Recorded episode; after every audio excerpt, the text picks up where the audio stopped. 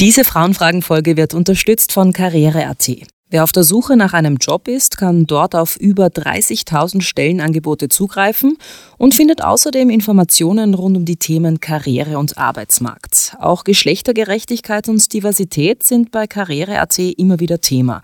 So wollte man unlängst in einer Befragung mit 500 Teilnehmerinnen und Teilnehmern wissen, ob es bei der Jobsuche und der Bewerbung Unterschiede zwischen Frauen und Männern gibt. Georg Konjovic, CEO von Karriere.at dazu. Man muss immer aufpassen, dass man nicht selber in Stereotype verfällt, aber am Ende hat diese repräsentative Studie ergeben, dass Frauen und Männer schon unterschiedlich auf Stelleninserate reagieren. Ich habe ein plastisches Beispiel. Das ist die Erfordernisse der Qualifikation. Unternehmen suchen ja in der Regel Menschen mit bestimmten Vorqualifikationen, Fähigkeiten, sei es Hard- oder Soft Skills. Und da gibt's eine interessante Beobachtung, nämlich dass Männer wesentlich mehr dazu neigen, sich zu bewerben, auch wenn sie streng genommen nicht auf diese Qualifikationen draufpassen.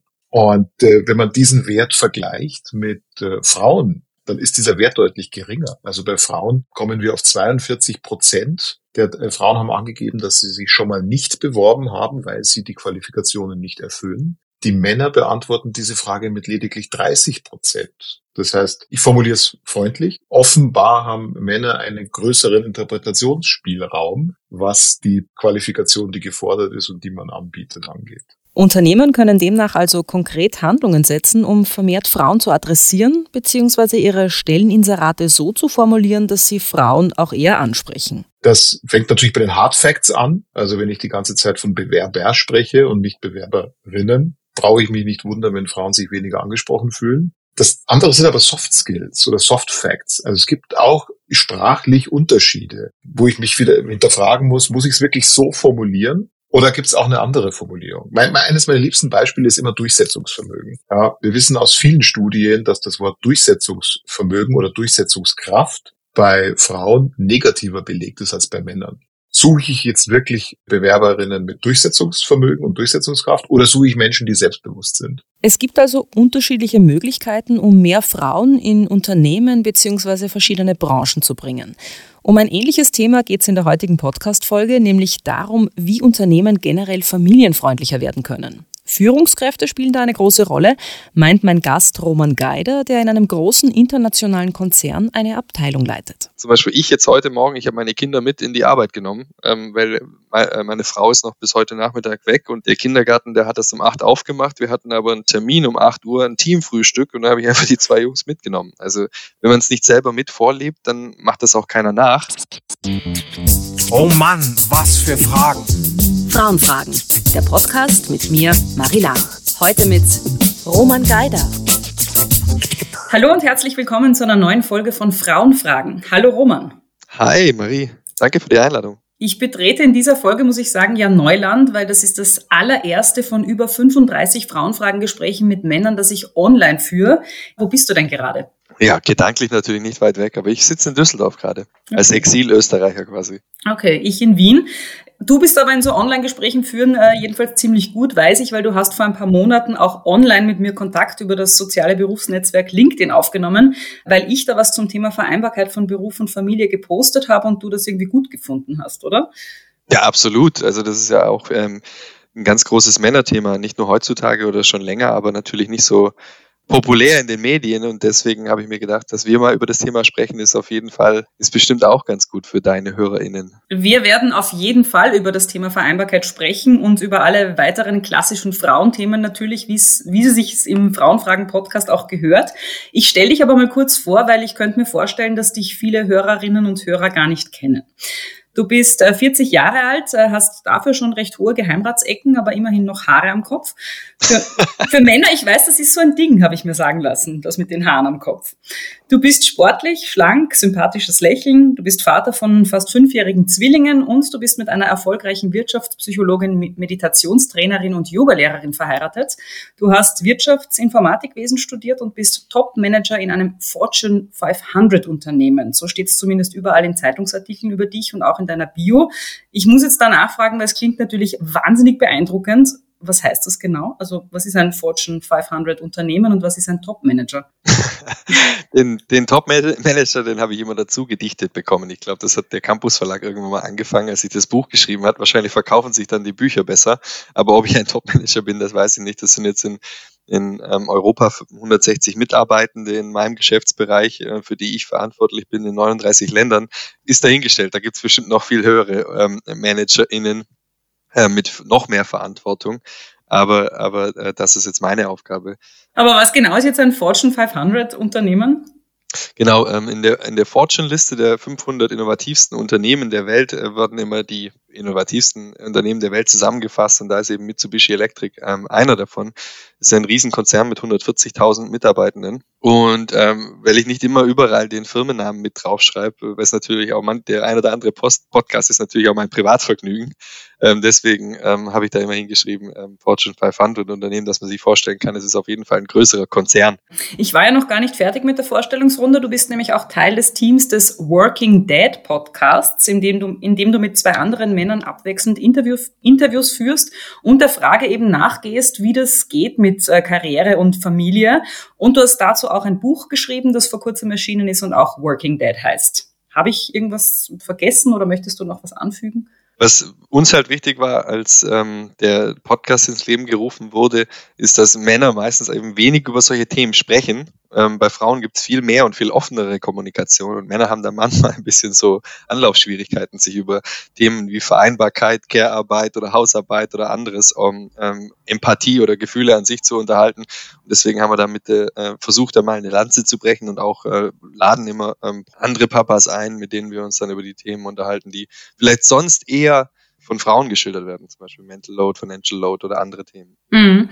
Äh, normalerweise würde ich dir hier im Gespräch ja jetzt meine äh, klassischen Frauenfragen Getränke anbieten. Das geht online ein bisschen schwierig. Äh, das wäre, was glaubst du, was, was biete ich denn normalerweise so an? Was sind so typische Frauengetränke? Gibt's sowas, typisch Frauengetränke? Äh, bei mir gibt's immer Prosecco, sagt man ja eher, dass Frauen Prosecco Sprudel trinken. Und äh, Frauenpower oder Frauenglück oder äh, was weiß ich, was da noch alles gibt mit Frau sein, ähm, Tees. Ja, ich mag Tee sehr gern. Also von dem her einen grünen Tee nehme ich auf jeden Fall gern. Jetzt einen virtuellen in dem Fall. Würdest du auch einen Frauenpower-Tee nehmen? Ja, klar. Ja? Ja, sicher. Sehr gut. Bevor wir gleich voll in dein Herzensthema und auch in mein Herzensthema reinstarten, mag ich dir noch die Spielregeln des Podcasts hier erklären. Die gibt's nämlich. Du musst meine Fragen beantworten, kriegst aber drei, in dem Fall eben virtuelle Joker zur Hilfe, einen Nein-Joker also eine Frage kannst du komplett ablehnen, einen Richtungswechsel-Joker und auch einen Telefon-Joker. Ich habe aber die Vermutung in deinem Fall, dass wir die Joker heute nicht wirklich brauchen werden. Egal, äh, du kannst jeden Joker einmal einsetzen. Wenn du ganz ohne auskommst, dann kriegst du am Schluss auch einen tollen Preis, den müsste ich dir halt dann zuschicken. Jetzt habe ich wirklich Angst, ja. dann geht's auch schon los mit den äh, ganz klassischen Frauenfragen. Am roten Teppich. Du bist äh, dieses Jahr 40 Jahre alt geworden, ein Alter, wo man den körperlichen Verfall eigentlich nicht mehr leugnen kann. Ich kann es bestätigen. Wie geht's dir denn mit dem Älterwerden? Eigentlich ganz gut, muss ich sagen. Also ich habe mir jetzt gar nicht so viel ähm, Gedanken darüber gemacht beim 40 werden, weil mir sagt immer jeder, dass ich noch so jung aussehe. Also ähm, dann wahrscheinlich kommt das dann erst, ähm, wenn ich 50 werde, aber ansonsten fühle ich mich eigentlich ganz gut. Ich finde es gar nicht so schlecht. Also die Jahre von 20 bis 30 waren definitiv anstrengender als die jetzt mit, mit von 30 bis 40 wenn man viel genauer weiß, was man will und was man nicht will. Auf den meisten Fotos, die man von dir im Netz findet, trägst du so klassische Business-Outfits, also schwarz, Sakko, weißes Shirt äh, und oft auch weiße Turnschuhe, äh, Sneakers. Versuchst du damit besonders jugendlich zu wirken? Interessante Frage. Aber du hast gerade gemeint, klassisches Business-Outfit. Sind weiße Turnschuhe schon klassisches Business-Outfit? Bin ich da jetzt schon richtig im Mainstream gelandet?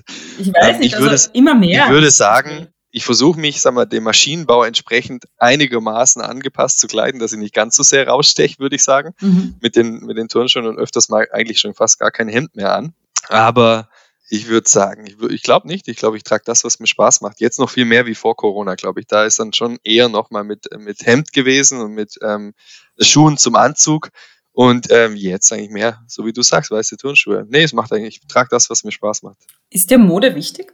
Ja, würde ich schon sagen. Also ich würde nicht sagen, ich weiß nicht, was der Unterschied zwischen Menschen ist, äh, die Mode, Mode wichtig finden und nicht wichtig finden. Also ich bin, ich mag einkaufen nicht sehr gern, sagen wir das mal so. Deswegen bin ich wahrscheinlich auch immer in den einigermaßen gleichen Outfits unterwegs. Mhm. Du hast ja gesagt, du kennst den Frauenfragen-Podcast nicht und vielleicht äh, zur Erklärung ein bisschen, ich, ich stelle dir jetzt hier Fragen, die bekannte Frauen so ständig zu hören bekommen. Und auch das Thema Mode ist ja eher etwas, das man ähm, Frauen umhängt. Und ähm, da gibt's ja dann so diverse, ich weiß nicht was, also früher waren es die Frauen, die den Männern die Kleidung aufs Bett gelegt haben, damit sie wissen, was sie anziehen sollen. Mittlerweile gibt's ja so tolle Apps und irgendwelche Unternehmen, die dir dann äh, so Sets zusammenstellen, wo du dann äh, bestellen kannst. Deswegen frage ich diese Fragen. Ja, spannend, aber wahrscheinlich bin ich deswegen immer so, ähm, glaube Sakko, ähm, schwarzes T-Shirt oder weißes T-Shirt, ähm, Jeans und Turnschuhe dann meistens unterwegs, weil es wahrscheinlich zeitlos ist, weil dann keine so Gedanken machen muss drüber. Ja, und einfach auch, ja, voll. Ja, auf jeden Fall. Ich habe letztens festgestellt, dass die meisten Männer so ab Mitte 40 einen Bauch haben also so einen kleinen Schwangerschaftsansatz. Äh, hast du jetzt, zumindest wenn ich es auf den Fotos richtig gesehen habe, nicht. Was tust du dann, um deine Figur zu halten? Zum einen die Luft anhalten auf Fotos. Und ansonsten gucke ich, dass ich zwei, dreimal die Woche zum Sport komme. Meistens ziemlich früh morgens. Ich hasse Aufstehen eigentlich, aber das ist die einzige Zeit, wo alle noch schlafen und ich dann einfach von niemand die Zeit klaue, weder von meiner, meiner Familie oder meiner, meinem Job. Und dann versuche ich das. Ich brauche das aber auch äh, für den Kopf als Ausgleich. Also ich war jetzt noch nie ziemlich, was sagt man, quampert, oder? Ja, bei uns sagt man quampert, ja. genau. Und ähm, möchte es auch beibehalten. Es wird zunehmend schwieriger, aber wie sagt man so schön, der, der Waschbrettbauch, der wird in der Küche gemacht, äh, über 40. Also da kann man so viel Sport machen, wie man will. Mhm. Äh, wenn man dazu schlecht isst, dann wird das nichts. Ja, das stimmt. Du bist Vater von fünfjährigen Zwillingen. Ist dann die Familienplanung schon abgeschlossen? Ja, das ist eine schwierige Frage. Wir haben uns das öfters mal, die Frage haben wir uns öfters mal gestellt, aber es ist einfach auch ähm, immer wieder sehr anstrengend, wenn die zwei immer in der gleichen Phase, in der, wenn du zwei hast in der Trotzphase, zwei am Anfang, die nicht schlafen. Das mhm. ist schon so, dass du dann immer wieder überlegst, ah, eigentlich ist jetzt, wird's jetzt gerade so ein bisschen angenehmer für, für uns beide einfach auch. Und ähm, dann, ja, im Moment würde ich sagen abgeschlossen, aber man weiß ja nie. Also. Mhm. Und äh, auch unlängst habe ich mit einer Führungskraft in einem großen Unternehmen gesprochen und die hat auch gesagt, dass es nach wie vor so ist, dass sie als Frau auch gefragt worden ist beim Einstellen ähm, zwischen 30 und 40, ja, ob sie dann jetzt vorhat, ein Kind zu bekommen, weil sie vor kurzem geheiratet hat. Kennst du das eigentlich aus deiner Realität auch? Also ich habe bestimmt die letzten zehn Jahre bestimmt an die 500 Vorstellungsgespräche gehabt, also wo ich, wo Leute sich bei mir im Bereich vorgestellt hat, haben und ich hätte das nicht in tausend Jahren ähm, diese Frage gestellt. Also was ich bei Männern häufig mache sogar, ist dann, wenn, wenn die zum Beispiel in einem bestimmten Alter sind, dann sage ich zum Beispiel auch bei uns wird die Elternzeit direkt in den Karriereplan mit eingearbeitet. Das heißt quasi, wenn jemand in Elternzeit geht, sei es jetzt ähm, drei Monate, sechs Monate, ein Jahr oder Väterkarenz in dem Fall, dann würden das in, würde das in den Karriereplan direkt mit eingebaut, so dass niemand denkt, er hätte dann äh, schlechtere Karrierechancen, nur weil er in, in Väterkarenz geht. Das ist mir ziemlich wichtig, auch den Menschen äh, mitzugeben. Mhm. Da hat man meistens dann, da kommen wir vielleicht auch später drauf noch, hat man als Unternehmen ja viele Vorteile daraus, wenn die Menschen keine Angst haben, ähm, darüber zu sprechen, ähm, wie Vereinbarkeit ähm, im Unternehmen funktioniert.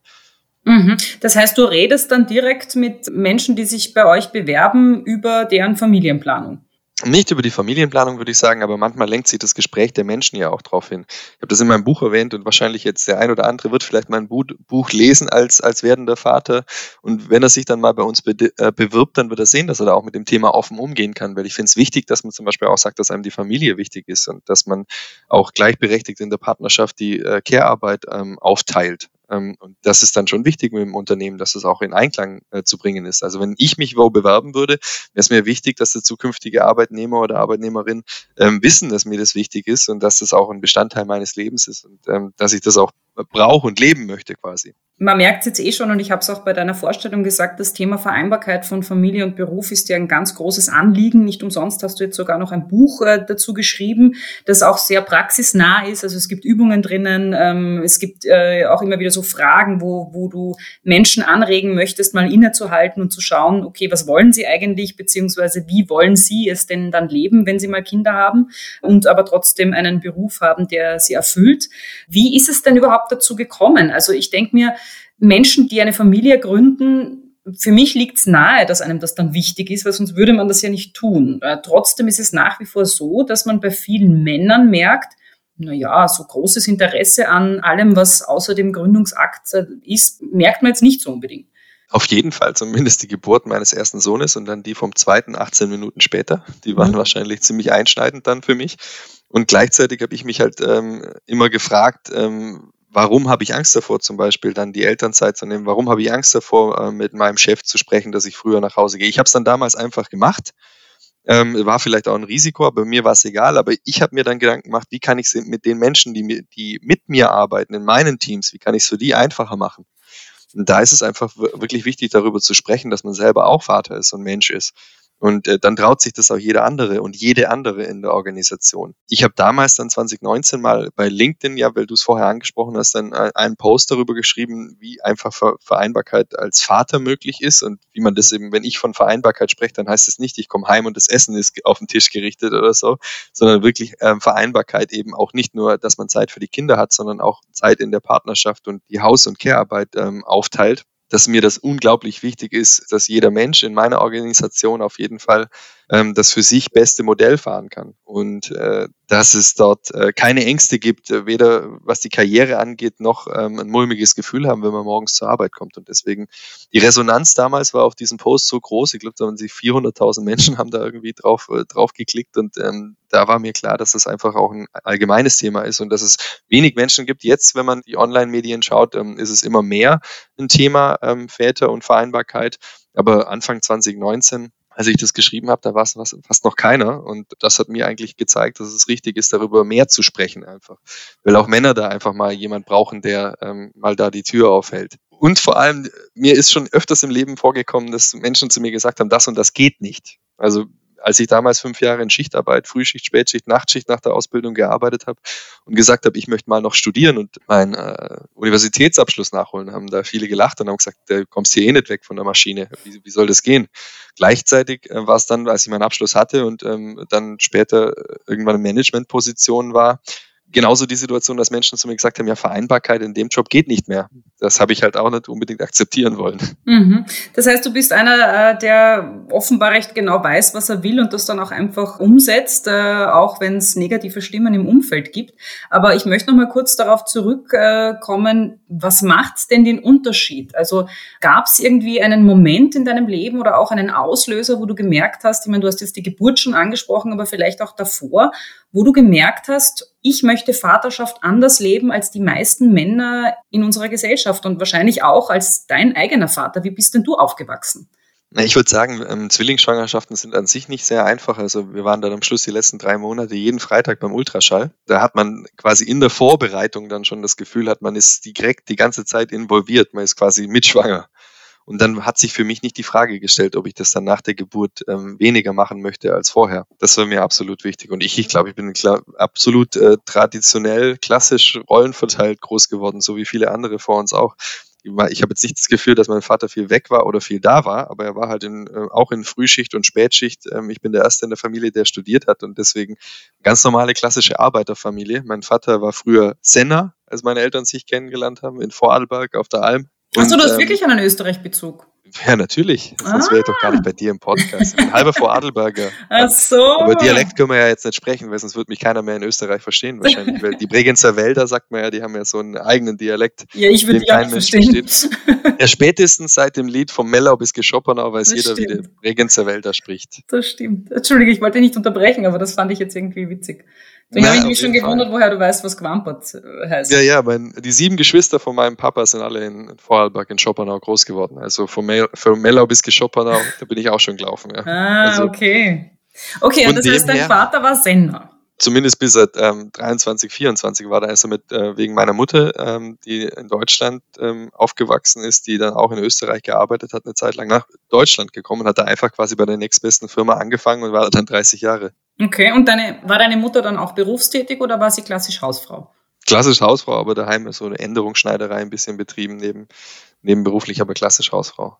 Und jetzt nochmal darauf zurückkommen. Warum glaubst du denn, machst es du so anders als sehr viele andere Väter? Ich habe mir nie den, die Gedanken darüber gemacht, dass ich es anders mache wie andere Väter. Ich habe nur für mich eine neue Definition, Definition von Vaterschaft versucht zu leben. Ich habe mich nie in der ganzen Zeit verglichen. Das ist eigentlich das, was passiert, wenn du damit nach außen gehst. Dann wirst mhm. du verglichen. Also zum Beispiel, dass du mir die Frage jetzt zum Beispiel stellst, ist, weil du denkst, dass ich das anders mache. Aber äh, für mich ist es wirklich eher so, dass ich für mich gesagt habe, ich möchte ein aktiver Vater sein, ich möchte präsent sein für meine Kinder.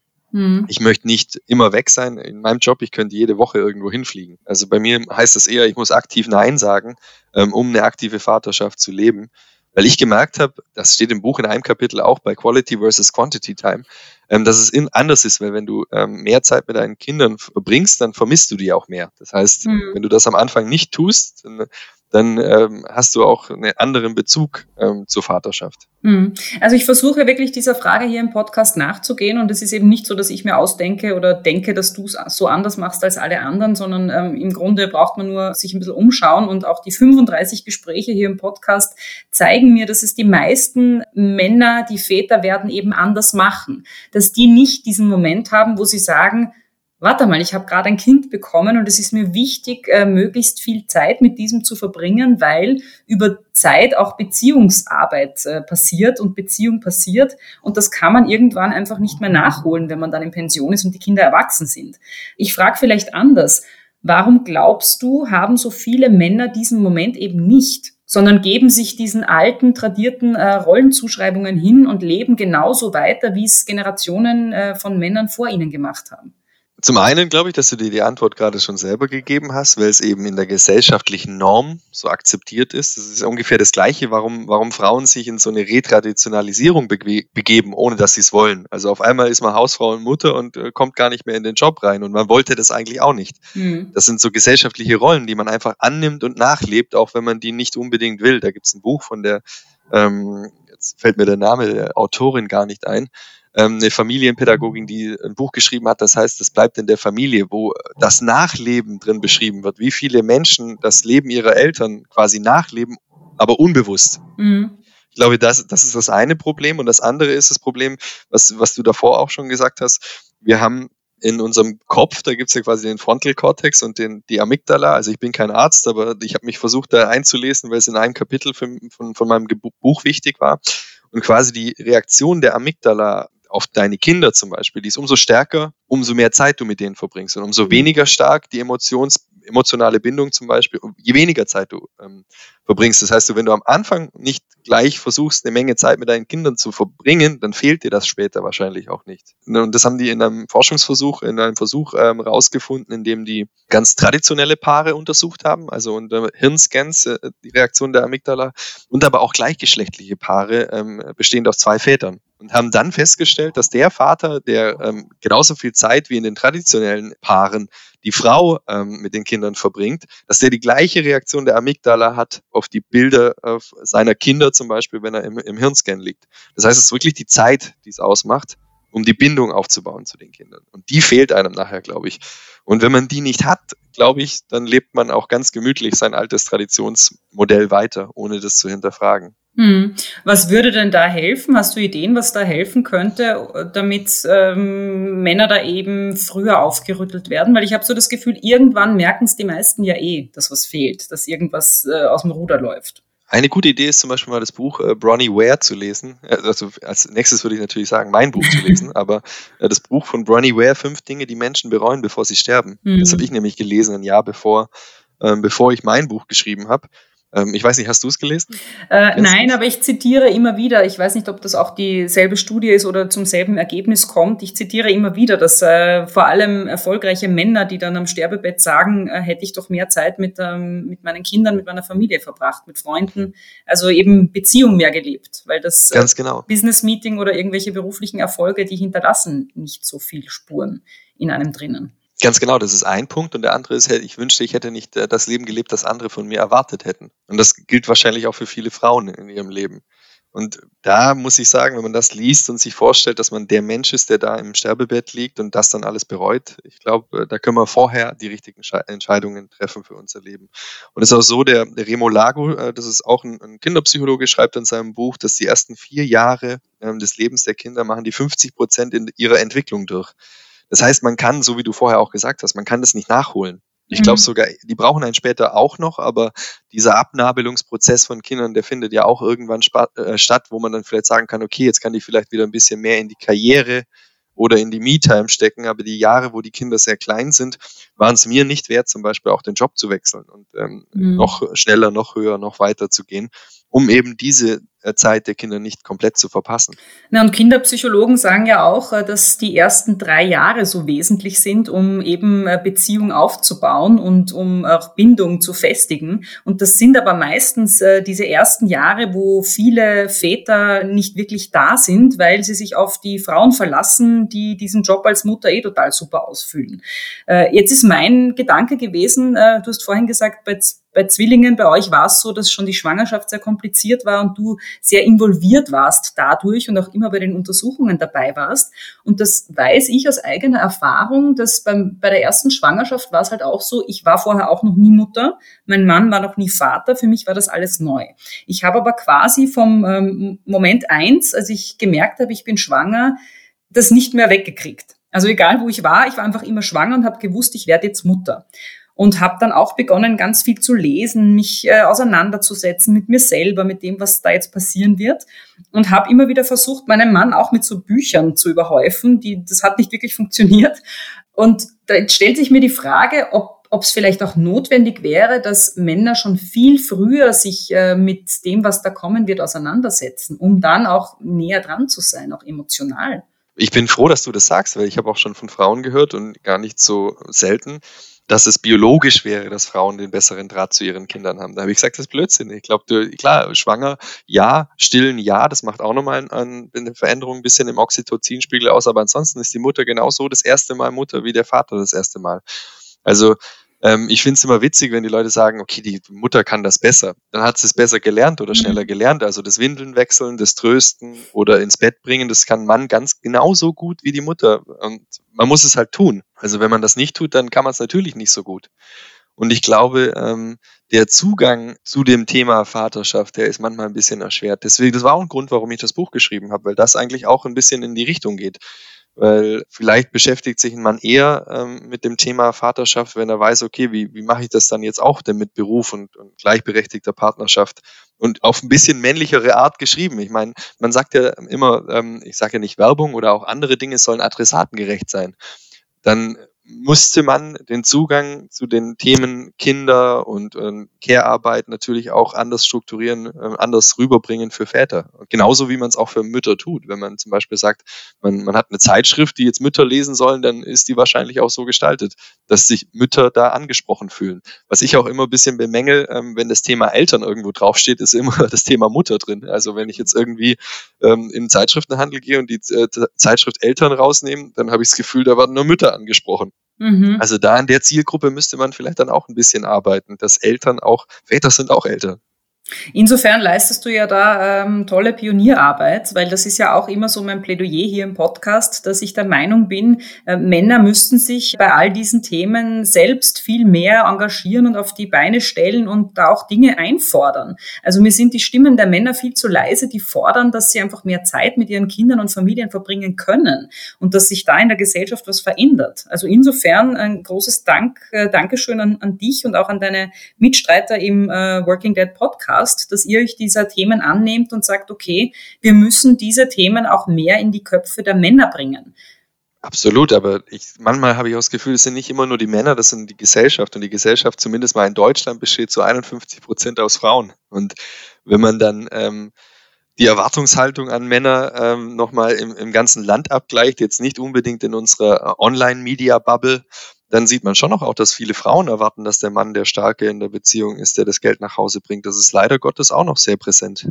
Was ja im Grunde auch okay ist, wenn es für beide passt. Ähm, auf der anderen Seite habe ich oft das Gefühl, dass äh, Frauen, die die du jetzt äh, hier so angesprochen hast, nicht bewusst ist, was äh, diese Entscheidung in ihrem Leben für sie dann in weiterer Folge bedeutet weil ähm, es schafft halt auch eine ganz große Abhängigkeit, vor allem finanziell. Und ähm, wir haben den Gender Pay Gap, die Teilzeitarbeit ist äh, Frauensache im Endeffekt Absolut. und äh, die Altersarmut ist auch weiblich. Und ähm, vielleicht mag dieses Bild des starken Mannes und der Frau als Mutter romantisch sein, weil wir es ja auch so verkauft bekommen haben. Aber wenn es mit der Liebe dann nicht mehr so passt, ist die Romantik halt auch schnell vorbei. Nee, ich finde es nicht gut, aber wie gesagt, da gehören, für mich ist es immer so, zum Beispiel auch Frauen in Führungspositionen und gleichzeitig aktive Väter, das ist eine Seite der gleichen Medaille für mich. Also wir müssen beides fördern, um das in der Gesellschaft mehr zu etablieren. Mhm. Ich möchte noch mal ganz kurz auch darauf zurückkommen, wie wir das in Unternehmen verändern können, weil im Großen müssen natürlich Strukturen geschaffen werden von Seiten der Politik, aber dann hat natürlich auch die Wirtschaft einen ganz großen Hebel, weil einfach Berufstätigkeit finanzielle äh, Sicherheit schafft und auch da noch sehr, sehr viel zu tun ist und ähm, da nicht unbedingt äh, alle Unternehmen schon äh, sehr fortschrittlich sind, was das betrifft. Was bräuchte es denn in Unternehmen, damit man diese familienfreundlich nennen kann? Da muss man immer unterscheiden, was Unternehmen tun können, was Führungskräfte tun können und was man selber tun kann. Weil das Unternehmen kann ja nicht unbedingt familienfreundlich sein. Es wird immer von familienfreundlichen Unternehmen gesprochen, aber im Endeffekt sind es meistens die Führungskräfte in Unternehmen, die das familienfreundlich gestalten können oder nicht. Also sich zum Beispiel hinter, der, hinter einer Unternehmenskultur zu verstecken oder na, auch Länderkultur, habe ich auch schon gehört, bei uns im Land geht das nicht. Mhm. Das würde ich zurückweisen, weil ich arbeite in einem japanischen Konzern und die sind auch nicht dafür bekannt, dass sie super vereinbar sind. Aber man kann das als Führungskraft, kann man darauf Einfluss nehmen. Fangen wir mal nochmal mit den Unternehmen an. Eine Unternehmenskultur zum Beispiel, eine toxische Unternehmenskultur lässt zum Beispiel auch keine Vereinbarkeit zu aber eine positive Unternehmenskultur ähm, eben schon. Das heißt, für mich ist die Unternehmenskultur die Summe aller Gewohnheiten einer Organisation. Das heißt, wenn ein Vater mal aufsteht und um halb vier seine Kinder abholen geht, wenn jeder dann natürlich einen komischen Spruch bringt, ob, er, ob man jetzt mal nur noch halbtags arbeitet oder so, dann äh, kannst du dir vorstellen, dass das auf Dauer nichts wird. Und dass vielleicht so ein Mann sich entweder einen anderen Job sucht oder mit Bauchschmerzen morgens zur Arbeit geht. Oder wie viele in der Studie in den USA, äh, die gemacht wurde während der Corona-Zeit, die dann gesagt haben, ich habe noch einen anderen Termin oder ein anderes Meeting und haben das dann verheimlicht, dass sie ihre Kinder abholen. Hm. Vielleicht kurz, bringt halt auch nichts, ja. kurz zwischengefragt, wie oft äh, holst du denn deine Kinder um drei ab in der Woche? Zweimal, dafür bin ich morgens mehr der, der sie bringt, würde ich sagen. Mhm. Aber du Glaub, wirklich, du hörst zweimal die Woche um drei zu arbeiten auf. Um halb vier, würde ich sagen. Aber dann ist es auch zum Beispiel nicht so, dass ich dann den ganzen Tag nichts mehr arbeite. Die schlafen dann um acht und manchmal, wenn es sein muss, hocke ich mich dann halt nochmal hin. Es geht hauptsächlich um Flexibilität. Laura und ich, wir arbeiten beide Vollzeit und ich würde sagen, dann 40 Stunden plus minus. Und das funktioniert natürlich nicht immer perfekt, aber wenn man flexibel arbeiten kann, kann man auch mal Mittagspause nochmal arbeiten oder abends dann nochmal. Also ich bin immer der Freund davon, der, der sagt, nicht, wen, nicht unbedingt viel weniger arbeiten, sondern anders. Mhm. Laura hat in ihrem Job oftmals Samstagstermine und deswegen ähm, ist sie dann auch zwei, dreimal in der Woche die, die die Kinder abholt, aber ich dann Samstag die Kinder komplett habe, wenn äh, sie dann eine Meditationsstunde oder zwei anleitet oder in ihrem ähm, MBSA-Kurs Weiterbildungen macht. Das lässt sich auf die Woche immer so verteilen, dass wir ungefähr am Ende vom Monat immer wieder 50-50 rauslaufen. Mhm. Aber es ist natürlich, es gibt natürlich Monate, wo für sie anstrengender sind, wo sie ihr Unternehmen gegründet hat. Da würde ich sagen, dass es eher 70-30 war, dass ich mehr mich um die Kinder gekümmert habe. Dann ist es wieder so, wenn ich eine Budgetphase habe oder ähm, auch eine Zeit in, bei der Arbeit, ein, zwei Monate, wo es mehr ist oder Geschäftsreisen anstehen, dann bin wieder ich der, der es mehr ist. Also ich bin auch kein Freund davon, die Geschirrspülmaschine zum Beispiel halb auszuräumen und mhm. den, die Hälfte der Wäsche zu machen, sondern ich glaube, man muss eine gute Aufteilung finden, die auch fair ist. Und da ist, spielt Kommunikation eine große Rolle. Dass, wenn von, von fairer Aufteilung spricht, dann muss man sich auch wirklich in die Augen gucken können und sagen, sind beide happy damit und d'accord. Hm, und das heißt ja auch oft, dass man ein bisschen anerkennt, wo die Stärken und Schwächen des Einzelnen und der Einzelnen liegen. Und weil du jetzt die Wäsche und äh, Geschirrspüler angesprochen hast, ich glaube, bei euch ist das ja äh, streng aufgeteilt nach, deine Frau macht eher die Wäsche und du machst eher alles, was mit äh, Kochen und Geschirr und so zu tun hat. Und, auch äh, einkaufen und planen, was wir dann kochen und ähm, und auch da gibt's ja so ähm, tradierte Vorstellungen von, was Männerarbeit und Frauenarbeit ist. Äh, Haushalt gehört definitiv nicht zur Männerarbeit dazu. Aber auch da ist ja, wenn die Glühbirne mal äh, kaputt ist, ähm, warum soll das dann immer der Mann machen? Oder wenn ich mal einen Nagel in die Wand, um jetzt wirklich beim totalen Klischee zu bleiben, äh, einzuschlagen. Also ich höre daraus, dass eben Kommunikation und dieses darüber reden und miteinander reden ähm, auch in Partnerschaften sehr wichtig ist. Was total easy klingt, aber in, in vielen äh, Partnerschaften äh, eines der größten Probleme ist, glaube ich, das Miteinander reden und sich das auch ausreden und ausverhandeln. Ich glaube, das ist das Hauptproblem einer jeden Beziehung, oder? Wenn es Probleme gibt, ist meistens unausgesprochene Dinge, oder? Mhm. Dass man nicht sagt, was man sich eben wünscht, weder als Frau noch als Mann. Es gibt auch genug Männer, die sich nicht trauen, ähm, zu sagen, ich möchte mich um die Kinder kümmern. Wenn, wenn es gibt Familien, die haben nur ein Kind mhm. und da ist es hier und da auch mal so, ähm, dass, dass Frauen das komplett für sich beanspruchen. Ja, Habe ich auch schon miterlebt, dass sie sagen, okay, ne, wenn das Kind jetzt ähm, weint oder so, dann reiße ich das dem Vater aus dem Arm und sage, ich gib mal her, ich muss das jetzt trösten. Da ist es genauso andersrum. Also, dass Väter sagen müssen, ich möchte aktiv Vater sein, ich möchte die Kinder zum, ins Bett bringen zum Beispiel. Bei uns gab es den Fall ganz am Anfang, dass ähm, dass sie natürlich, wenn ich dann mal zwei, drei Tage auch mal weg war, dass die am vierten Tag natürlich geschrien haben wie am Spieß, wenn ich die ins Bett gebracht habe. Aber wir dann unter uns ausgemacht haben, nee, das, äh, sie kommt dann nicht dazu. Am Anfang war es so, dass Laura dann reingekommen ist, komm, ich mach schon, ich mach schon. Und ich gesagt habe, nö, wir müssen das so machen. Sonst im Ende kann sie gar nicht mehr weg, weil die Kinder nur noch von ihr ins Bett gebracht werden wollen. Mhm. Und jetzt mit vier Jahren ist es so, dass es völlig okay ist, wenn beide das machen, weil wir es gleich am Anfang so aufgeteilt haben. Auch wenn die geschrieben hat, dass Mama dann halt einfach spazieren gegangen ist draußen. Wenn die nicht da ist, dann muss es nicht hören oder ertragen. Wenn die Kinder dann merken, okay, es kommt keiner, dann ist der Papa auf einmal doch ganz toll. Mhm. Und das muss man einfach durchziehen. Und ich glaube, da haben sich schon viele ergeben, weil man hört immer wieder, wenn man auf dem, hier und da ist, auf dem Spielplatz oder beim äh, Besuch bei Freunden, dann heißt ja, die lässt sich nur, die sie, die Kleine oder der Kleine lässt sich nur von Mama ins Bett bringen. Ja, das kommt halt daher, dass man dann halt fünfmal zu viel gesagt hat, ah ja, okay, mach so. Wir sind jetzt bei äh, deiner Beziehung gelandet und wollten eigentlich über Unternehmen sprechen. Und ich bin aber der Meinung, dass das sehr zusammenhängt, weil auch äh, in Unternehmen äh, Menschen arbeiten, die in Beziehung sind miteinander und sich da, glaube ich, sehr vieles abschauen lässt von dem einen oder von dem anderen. Wenn wir jetzt vielleicht nochmal sprechen über, du gesagt, Führungskräfte spielen eine große Rolle, wenn es um das Thema Vereinbarkeit geht. Auf der einen Seite, dass sie es ermöglichen, auf der anderen Seite vielleicht auch, dass sie es vorleben und was familienfreundliche Unternehmen Unternehmen eben anders machen. Darüber wollten wir, glaube ich, noch ganz kurz sprechen. Genau, wir sind komplett abgeschweift, habe ich gemerkt. Nee, ähm, eine ganz wichtige Sache ist zum Beispiel, dass die, die Führungskräfte das vorleben und jetzt ist es ein, ein kleiner Unterschied, den viele nicht beachten. Die eine oder andere Führungskraft sagt mal, ja, weiblich sowie männlich, sagt, ja, die, ich erlaube das ja, die müssen ja nicht das machen wie ich oder die müssen ja nicht abends E-Mails schreiben oder arbeiten wie ich noch zum Beispiel. Das ist nicht Vorleben. Das, also Vorleben heißt wirklich dann auch mal, seine Kinder abzuholen.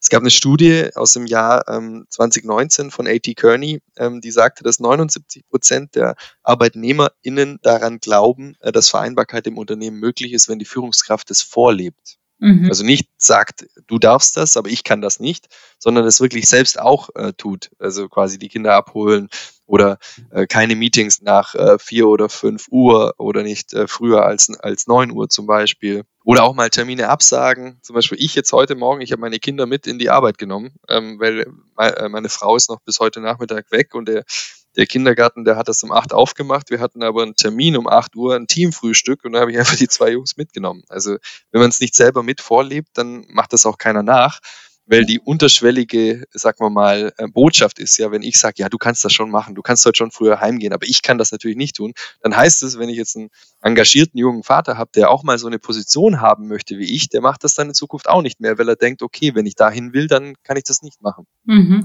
Äh, da vielleicht nochmal kurz eingehakt, äh, da gibt es jetzt sicher kritische Stimmen, die sagen, naja, man kann ja seine Kinder nicht zu einem Business-Meeting mitnehmen, die machen dort nur Krach und Unfug und man kann sich nicht konzentrieren. Wie ist das dann heute früh abgelaufen? Es war auch eher ein Teamfrühstück. Also also das war auch eben, das war ein Frühstück mit 40 mit Mitarbeitenden von uns vom Team.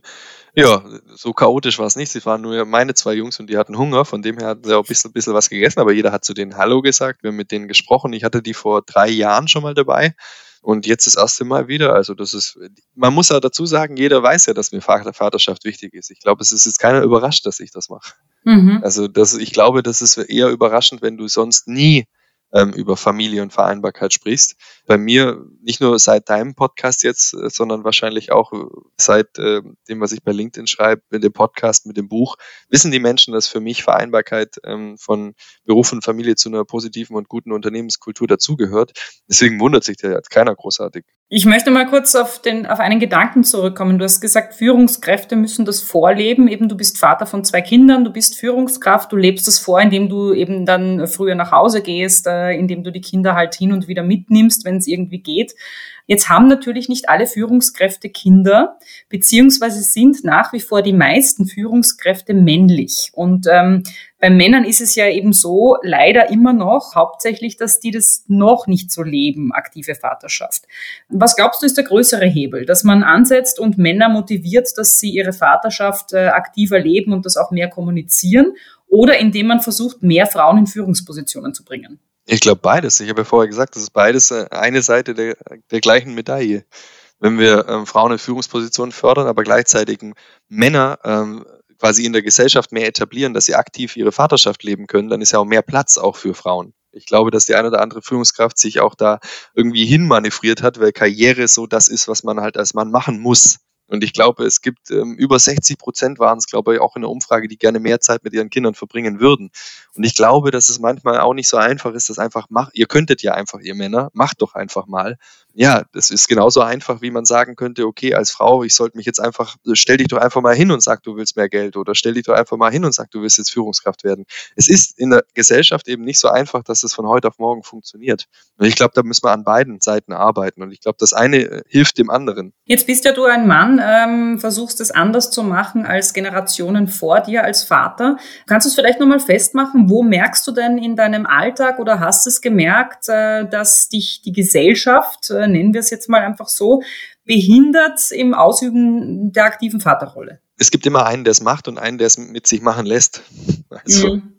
wenn ich da immer nachgegeben hätte, würde ich mich davon wahrscheinlich behindern lassen, aber das tue ich nicht. Also ich habe das eigentlich nicht in Frage gestellt. Ich glaube, dass als aktiver Vater hat man einfach auch die gleichen Hürden wie eine Mutter in, in, in so einem Job ähm, wenn man dann einfach auch so argwöhnisch betrachtet wird. Also der ein oder andere Spruch kam hier schon mal, meistens nie aus meiner Abteilung, weil die ja alle happy sind, dass sie vielleicht auch so einen Vorgesetzten haben, dass es besser vereinbar ist. Aber natürlich von links und rechts, so nie direkt, aber so durch die Blume vielleicht schon mal. Aber das ist halt auch die Frage, wie man selber damit umgeht. Und mir ist natürlich ähm, das Vatersein für meine Kinder wichtiger als jeder Job. Wo ich jetzt bin, ist es super möglich. Wenn das nicht so wäre, dann würde ich wahrscheinlich auch nicht mehr da sein. Mhm. Und das andere ist so, du hast vorher nochmal gesagt, ähm, Führungskräfte, die keine Kinder haben. Mhm. Ich glaube, als Führungskraft ähm, ist es egal, ob Vereinbarkeit dich ähm, direkt betrifft oder nicht. Ich glaube, das ist trotzdem deine Verantwortung. Das ist genauso wie mit allen anderen Dingen, sei es jetzt äh, Rassismus, Homophobie, ähm, Antisemitismus, auch wenn es dich selber nicht betrifft, als Führungskraft hast du auf jeden Fall die Verantwortung, dass das in deinem und in deinem Bereich auf jeden Fall passt und kein Problem ist. Und deswegen da gehört Vereinbarkeit für mich absolut dazu. Terry Pratchett hat dazu mal gesagt, even if it's not your fault, it still can be your responsibility. Mhm. Mit dem Vorleben wird es halt nur schwierig, wenn man keine Kinder hat. Das habe ich vorhin gemeint. Aber man kann es akzeptieren, sage ich mal, trotzdem. Und ähm, mir hat auch meine Führungskraft gesagt, wir hätten gerne Kinder gehabt. Das hat nicht geklappt und deswegen freue ich mich, dass, es du, dass du das jetzt so leben kannst. Mhm. Es ist ja auch, ähm, weil wir schon einiges über Karriere gesprochen haben und auch das immer so im Raum steht, Vereinbarkeit von Karriere und Familie. Die Frage ist ja auch ein bisschen, was heißt Karriere überhaupt und ob wir das nicht als Gesellschaft neu denken sollten, weil Karriere, so wie ich es verstehe, hat einfach immer bedeutet, dass man eben an die, weiß ich nicht, mindestens 80 Stunden pro Woche arbeitet, viel Geld verdient, äh, irgendwo im Elfenbeinturm sitzt, in einem Glaskobel äh, Entscheidungen trifft von oben nach unten und so weiter und so fort. Und mittlerweile weicht sich das ja alles auf und auch so Themen wie geteilte Führung. Das gehört ja auch heute zur Karriere dazu. Also so Themen, wo man früher gesagt hat, das geht auf keinen Fall. Gibt es da vielleicht noch ein paar Punkte, wo du sagst, da müsste man daran arbeiten, dass auch das Karriere sein darf und dass sich das vereinbaren lässt? Hm. Hast du das Buch gelesen? Ja. Ja, dann, dann weißt du ja, was ich davon halte, auf jeden Fall. Aber meine Hörerinnen und Hörer nicht. Genau, das ganze erste Kapitel beschäftigt sich eigentlich auch viel damit, ähm, darüber, über die eigene Definition von Karriere. Mhm. Weil genauso wie wir, wie wir vorher besprochen haben, dass man ähm, als Mann oft einem blinden im Karrieredogma folgt, höher, schneller, weiter und ich muss doch da und da und ich muss Geschäftsführer sein und dies machen und das sein und viel Verantwortung und Macht haben. Das sollte man erstmal für sich klar definieren. Was ist überhaupt Erfolg und was Karriere? Weil dann kann man im Nachhinein viel bessere Entscheidungen treffen. Deswegen fällt dann fällt einem das auch gar nicht mehr schwer, wenn man für sich wirklich klar hat, ähm, was eine Karriere bedeutet. Zum Beispiel für mich ist die Erfolgsdefinition, dass ich quasi selbstwirksam im Job sein kann, dass ich was damit bewirken kann. Nicht unbedingt der, der Größte und der Beste sein, sondern in meinem Team und in dem, in der Abteilung, in dem Bereich was bewirken kann, dass ich Einfluss haben kann, auch positiv auf, auf das Geschäftsgeschehen und natürlich auf die Arbeit, der, die tägliche Arbeit der Menschen, aber gleichzeitig auch noch ähm, ein Vater für meine Kinder sein kann. Natürlich kann ich nicht nur zu Hause sein, aber dass ich es schaffe, ähm, die, die bestmöglich, für mich bestmöglichste Version an Vater und Ehemann zu sein. Und das ist für mich ähm, die Karriere. Und wenn du das Buch gelesen hast, dann wirst du auch gesehen haben, dass ich dafür auch äh, Entscheidungen anders getroffen habe. Wahrscheinlich könnte ich jetzt eben, weil du vorher gesagt hast, am Anfang mich als Top-Manager vorgestellt mhm. hast, das, was ich jetzt die letzten zwei Jahre an Angeboten bekommen hätte, wäre ich wahrscheinlich dann Top, Top, Top Manager oder so. Mhm. Aber ich hätte einfach gesagt, aber diese Zeit ähm, ist jetzt nicht die richtige. Und diese Entscheidung kann man treffen, bevor man eben zu irgendeinem äh, neuen Job springt. Weil das ist eben wichtig, weil manchmal sieht so ein Job mit doppeltem Gehalt ja super perfekt aus.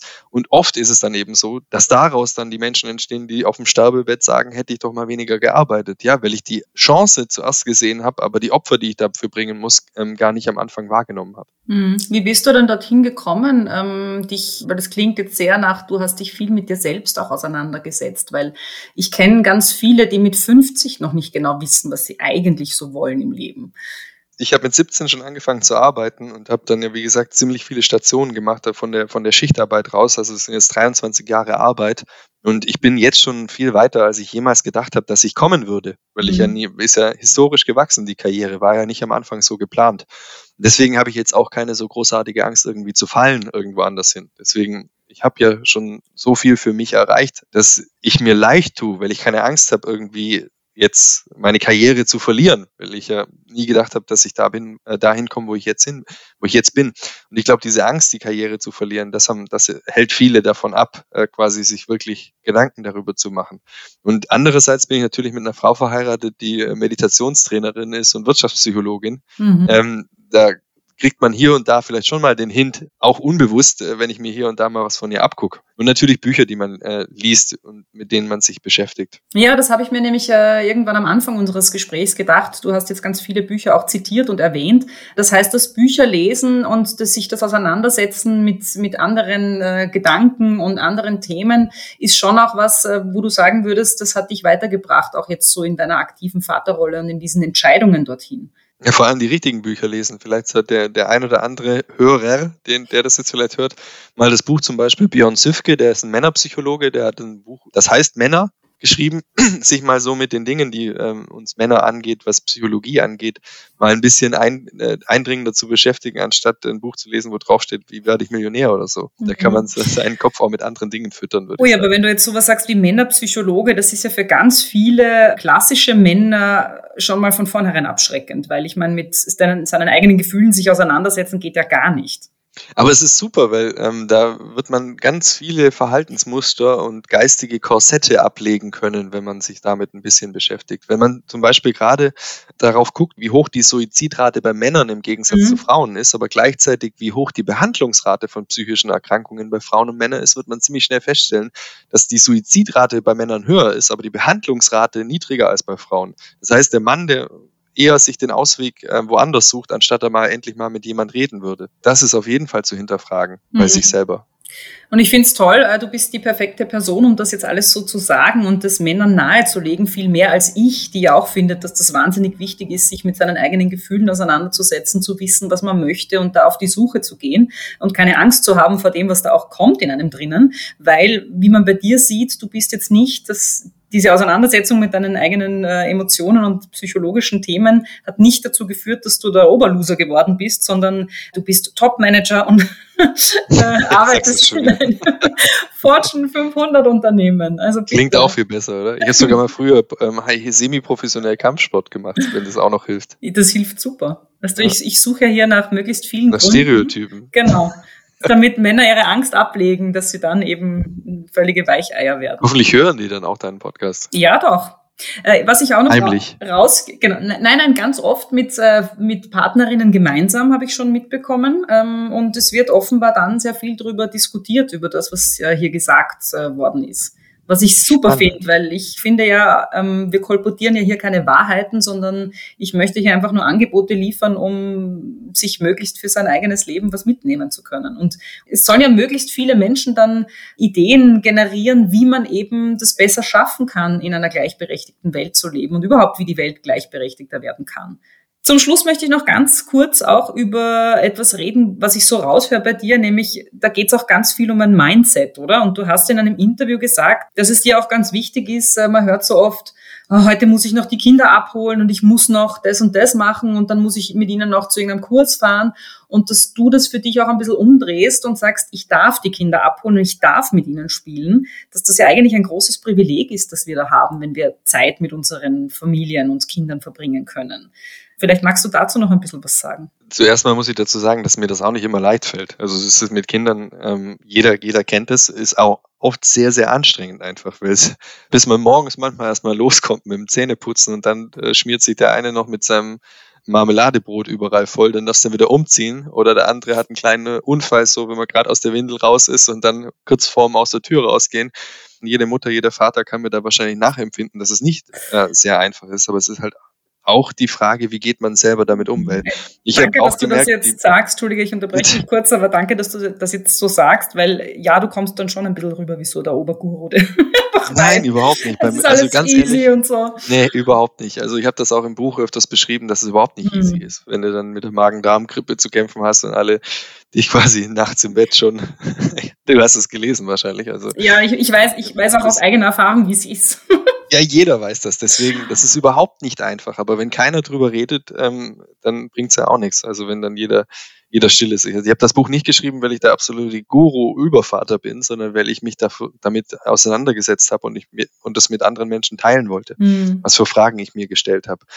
Aber ich versuche mir trotzdem immer zu sagen, dass ich bin am Leben, ich bin gesund, meine Kinder sind gesund und ich habe diese Zeit, diesen Tag heute an dem Tag darf ich mich mit meinen Kindern beschäftigen, ich darf sie abholen, ich darf sie sehen, ich darf Zeit mit ihnen verbringen.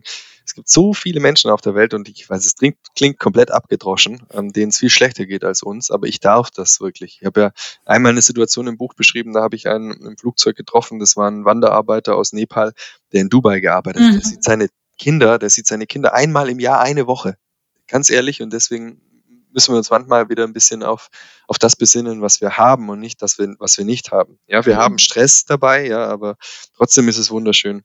Ja, und mich hat das auch sehr inspiriert, weil ich weiß nicht mehr, in welchem Podcast du das besprochen hast oder wo ihr darüber geredet habt, aber da ging es dann auch um sowas wie Hausarbeit und da hat äh, dein Gesprächspartner auch gesagt, so, es, es war sehr deutsch äh, ausgedrückt, aber irgendwie so die leidige Hausarbeit oder den Kram, den man halt zu Hause auch noch zu machen hat.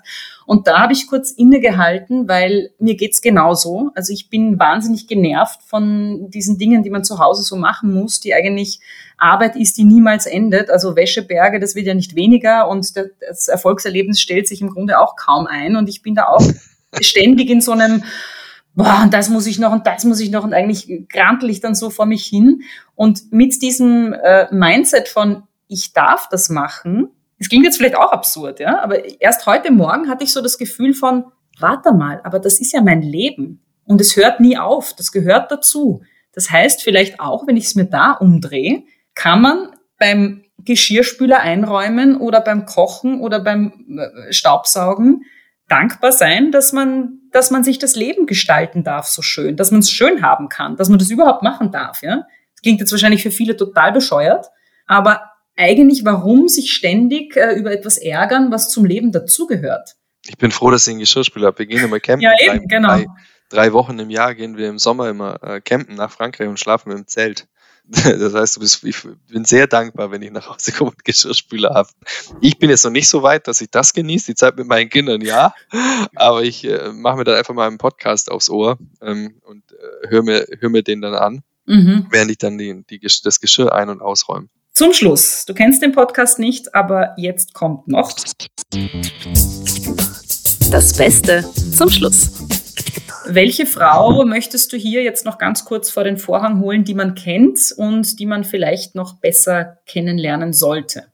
Ja, absolut meine Frau, die Laura Geider. Die ist auch bei LinkedIn unterwegs, macht ähm, äh, Beratung für Unternehmen für mentale Gesundheit und ähm, Meditationstraining, weil das absolut wichtig ist ähm, im äh, betrieblichen Gesundheitsmanagement. Und ähm, vielleicht noch eine andere, die Verena Pauster, die ist auch auf meinem Buch hinten. Ähm, die ist absolut auch ein Vorbild, weil ich glaube, dass wir, dass aktive Väter sehr viel von ähm, erfolgreichen Müttern lernen können. Inwiefern? Die haben das quasi mit Kindern schon geschafft und der, denen wurden wahrscheinlich mehr Barrieren ähm, in den Weg gelegt als uns Vätern. Mhm. Du kriegst einen Preis. Ähm, ein Preis? Ja, ein Preis. äh, Schokolade kannst du dir aussuchen oder ein Haarshampoo. Ein Rasierer hätte ich noch im Angebot, einen rosanen Damenrasierer. Ich nehme die Schokolade. Schokolade. Und die hole ich mir ab, wenn ich im Februar bei dir bin. Da musst du ja auch nichts verschicken. So machen wir das. Ich freue mich sehr drauf. Vielen lieben ich mich Dank. Auch, Marie. Alles Gute und äh, hier nochmal die Empfehlung für das Buch Working Dead von Roman Geider, erschienen im Campus Verlag. Diese Frauenfragen-Folge wurde unterstützt von Karriere.at, Österreichs größtem Jobportal. Das war Frauenfragen, der Podcast mit mir, Marie Lang. Mischung, Tonstudio Wunderbar. Besonderer Dank geht an Elisabeth Gollackner, Andreas Gstettner, Philipp Preuß, Klaus Thüry und alle Frauen, die mich tagtäglich inspirieren.